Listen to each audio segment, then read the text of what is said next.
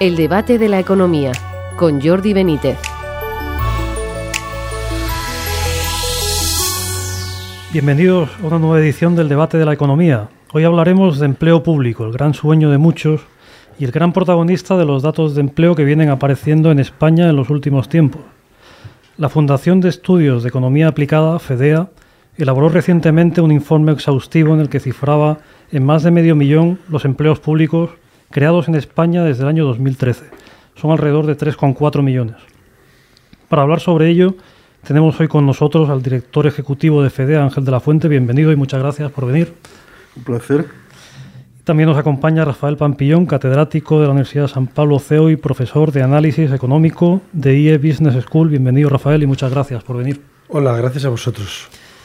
Ángel, contabais que el número de empleados públicos ha crecido en más de medio millón en los nueve últimos años. ¿Eso es bueno para el país? A ver, déjame empezar más atrás. Ese dato lo damos de pasada en un informe que habla sobre todo de la reforma de las administraciones públicas. No nos preocupa tanto el tamaño como la eficiencia que habría que hacer para que, para que funcione mejor. ¿El dato es bueno o malo? Pues, pues no lo sé. Eh, quizá no es un momento muy típico. O sea, después de dos años de pandemia, seguramente ahora mismo el, empleo público es transitoriamente más alto de lo normal. ¿no? Hemos tenido que contratar a mucho personal sanitario, a mucha gente en los colegios y, eso seguramente se nota. Y luego, bueno, eh, el tema del tamaño óptimo del sector público está abierto. Supongo que hablaremos de esto ahora. ¿no? Rafael, ¿tú cómo, cómo lo ves esta evolución del empleo público? Pues a mí me parece preocupante. Es verdad lo que dice Ángel de la necesidad de mayores dotaciones a la educación, pero también a la educación privada, no solo a la pública, y también a la sanidad, no solo a la pública, sino también a la privada. Pero si vemos los datos, si cogemos el año 19 como base, el, el sector público ha crecido en 220.000 empleos.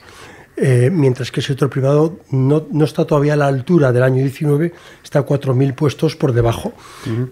Entonces, claro, eh, si a la vez eh, nos damos cuenta de que la productividad del sector público está un 15% por debajo de la media de la OCDE, claro, si fuéramos y nos pusiéramos en la media de la OCDE, si el sector público fuera tan eficiente como la media de la OCDE, ya no tendríamos déficit público, que es el gran problema, uno de los grandes problemas, junto con la inflación, que hoy tiene la economía española. Esto a veces puede pasar que en España se piensa, bueno, se suele contar, ¿no? Que en las universidades muchas veces, ¿no? Pues hay estudiantes que dicen que quieren ser funcionarios y demás, ¿no? O sea, en un escenario ideal a lo mejor se puede pensar, bueno, pues tengo un sueldo para toda la vida, etcétera, ¿no? Pero realmente o habría que introducir más criterios de eficiencia, de una mejor evaluación del trabajo del, del empleado público. Ah, son cosas distintas. Uno es el interés personal de tener un trabajo seguro y otro es pues hasta qué punto eh, para una economía es bueno tener un sector público, un empleo público muy alto. Yo creo que el tema no es blanco o negro, ¿no? O sea, hay países con un sector público grande que les ha ido muy bien y de hecho en general los países más exitosos tienden a tener sectores públicos grandes a posteriores. El tamaño del sector público es endógeno. Eh, una de las cosas que queremos cuando vamos haciendo más ricos son mejores servicios públicos y por lo tanto los, los compramos. ¿no? O sea que no, no es bueno o malo. Quizá lo más importante es eh, si conseguimos que ese sector público funcione bien, sea, sea eficiente. ¿no? Ahí, bueno, eh, hay diversidad de, de, posibilidades. Podemos tener servicios pagados por el Estado, pero contratados con el sector privado, o sea que lo del sector público es muy elástico. ¿no? La, la sanidad concertada o la, la, educación concertada y pagada por el, por el Estado, pues eh, puede ser una, una buena opción. Pero también sería buena opción si consiguiéramos que las administraciones públicas funcionaran de una forma más eficiente. ¿no? Y eso es una de las cosas de las que hablamos en ese informe que, que citabas al principio. Hablabas un poco de la productividad, Rafael. Esto también, eh, bueno, también hay que incluir criterios de eficiencia, ¿no? Y quizá pensando en el futuro, ¿no? Pues claro, si creas una serie de empleos públicos, lógicamente, pues el siguiente gobierno que venga, pues no puede eliminarlo. Entonces habría que ir seguramente más por la vía de eso, pues de hacer que sea más eficiente, ¿no? Efectivamente. que los mismos funcionarios fueran capaces de hacer más cosas.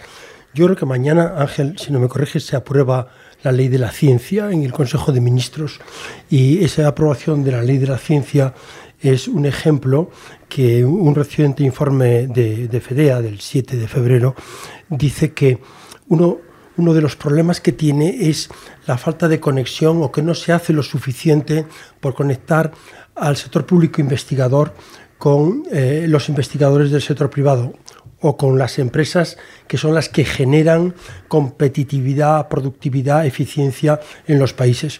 Entonces, es muy importante que ese sector mm, científico y tecnológico eh, público, que en España eh, tiene un porcentaje superior en participación eh, que en otros países, o sea que en España debemos estar en el 55% sector privado, 45% sector público, pero es que eh, en países como Japón, Estados Unidos, es el 70% sector privado y 30% sector público yo creo que hay que incentivar para mejorar la productividad el capital humano, la formación de los trabajadores, para adecuarlos a lo que está demandando la empresa y ahí tenemos un agujero muy grande.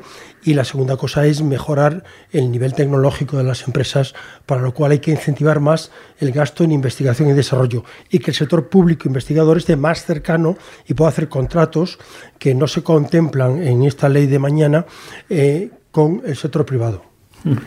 Eh, con un matiz, o sea, normalmente el, no es que el, problema está en el sector privado, no en el sector público. O sea, el sector público en términos de tamaño, ¿eh? no, en términos de eficiencia. El, peso de la investigación en el PIB español, la, pública está relativamente cerca, por debajo, pero relativamente cerca de, los países de nuestro entorno y es el privado, el sector privado investigador, el que es mucho más pequeño que en, en otros países. ¿no? O sea que tampoco es puesto a repartir culpas, pues eh, hay un poco de todo. ¿no? Por otro lado, estoy de acuerdo en lo que dice Rafael sobre la, la, ley que se ha aprobado. No hace una cosa que tendría que hacer, que es esa, ¿no? buscar facilitar la, la conexión entre el sector investigador y el sector productivo. Eh, sin esa conexión no, no vamos bien, ¿no? y en España eso no acaba de funcionar. En cuanto a las empresas públicas, que es un asunto que también tratáis en el informe, Muchas veces se habla de que hay un exceso de empresas públicas, muchas de ellas están inactivas. Mencionáis en el informe ¿no? algunos criterios que se podrían mejorar en esta cuestión. Pero no, es tanto que también las hay, ¿eh? o sea, hay empresas públicas que en algún momento se crean y luego no, no hacen nada y están ahí durmientes. Pero el, el, problema del que hablamos más es otro, que es que la gestión de esas empresas públicas debería ser, y también la gestión pública en general, debería estar más profesionalizada tendría que haber unos gestores públicos que no tienen por qué ser políticos, que se encarguen de, gestionar tanto las empresas como las administraciones públicas, que estén preparados para ello y que se seleccionen y promocionen en base a criterios de, desempeño y, de capacidad, no, no solo criterios políticos. Y eso es un tema un poco distinto del que planteabas. No, yo quería preguntarle a Ángel, que es el mayor experto quizá que tiene este país en temas de comunidades autónomas y de su financiación. Quería preguntarle a Ángel, eh, dado que mm, tenemos una deuda del 120% del PIB, que los tipos de interés parece que van a subir más pronto que tarde y que el déficit público habrá que ir reduciéndolo. Eh, la pregunta que me hacen muchos alumnos y que yo no tengo tantos conocimientos es dónde se podría ajustar el gasto público en las comunidades autónomas o cómo se podría hacer la financiación de las comunidades autónomas para intentar conseguir ajustar más el gasto y no tener tanto déficit. Bueno, eso afecta a todas las administraciones, no, no solo a las comunidades autónomas. Pero sí es cierto que las comunidades autónomas tienen un, un problema crónico de, de irresponsabilidad fiscal. O sea, las comunidades autónomas tienen la percepción y la historia de esa bala de que ellos pueden gastar más de lo que tienen, que luego vendrá el Estado a rescatarlos. Entonces, quizá una de las primeras cosas que hay que hacer es obligarlos a, internalizar esos costes, a hacerse mayores de edad fiscalmente y que no tengan otra solución si quieren gastar más que subir impuestos. O sea, que, que no puedan ir a pedirle a papá claro, y eso tiene un coste electoral. Y eso, claro, si puedo gastar más, tienes que subir impuestos, igual la gente se cabrea y no te, no, no te vota. Si lo gastas y además te lo regala papá, pues oye, estupendo, ¿no? Abrimos todos los días algo nuevo y ya está, claro. O sea que habría mucha vía de, o sea, para reducir gasto. No, a ver, para obligarles a internalizar los costes y, ser eficientes en, lo que deciden hacer. Yo he visto una estimación que me parece bastante marciana de, la posibilidad de ahorro de, gasto público de decenas de miles de millones. Yo seriamente lo dudo. O sea, no, no creo que haya tanto margen. Tanto margen. Pero siempre hay margen para intentar ser un poco más más eficientes y a la larga se notaría. Y sospecho que de alguna manera también, sobre todo ahora después del tirón de deuda pública de los últimos años, pues va a haber que subir algún impuesto, que sea de, forma transitoria, ¿no? Ojalá sea de forma transitoria. Pero bueno, hay que parar esta acumulación de deuda que nos está metiendo en, una situación complicada, especialmente si como parece empieza a subir los tipos. Claro. Nos pueden dar un susto bastante grande. Y si, como dice Ángel, que lo, se lo he oído otras veces, que cada palo aguante su vela, y que las comunidades autónomas el gasto que hagan a más a más de lo que tienen convenido con el gobierno lo tienen que financiar con impuestos, seguramente el gasto será más eficiente, porque si hacen cosas que gusta al, votante, pues el votante no le quitará su confianza. O sea que es una manera, sin duda, de gestionar y de aumentar la eficiencia en el gasto público. Y ahí habría, y con esto ya acabamos, alguna comunidad autónoma que tiene más trabajo que hacer que otra, supongo. ¿En qué sentido? Bueno, que tiene más, o sea, que tiene que reducir más gasto, puede ser mucho más eficiente. No creo que haya una gran diferencia cualitativa entre unas y otras.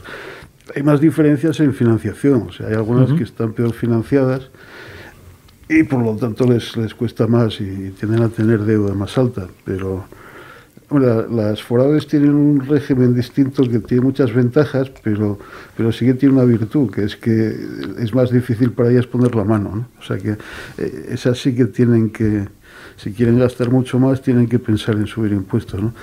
Esa parte del régimen foral, no otras, pues quizá convendría exportarla sí, al, resto. Sí, sí, es como lo del mercado este abierto, ¿no? De, la Comunidad de Madrid. Habría que exportarlo al resto de las comunidades autónomas para que fuera realmente España un mercado único. Muy bien. Bueno, pues hasta aquí hemos llegado. Muchísimas gracias a vosotros, Ángel a vosotros, Rafael Pampillón, y nos veremos en un, nos oiremos en una próxima edición del debate de la economía.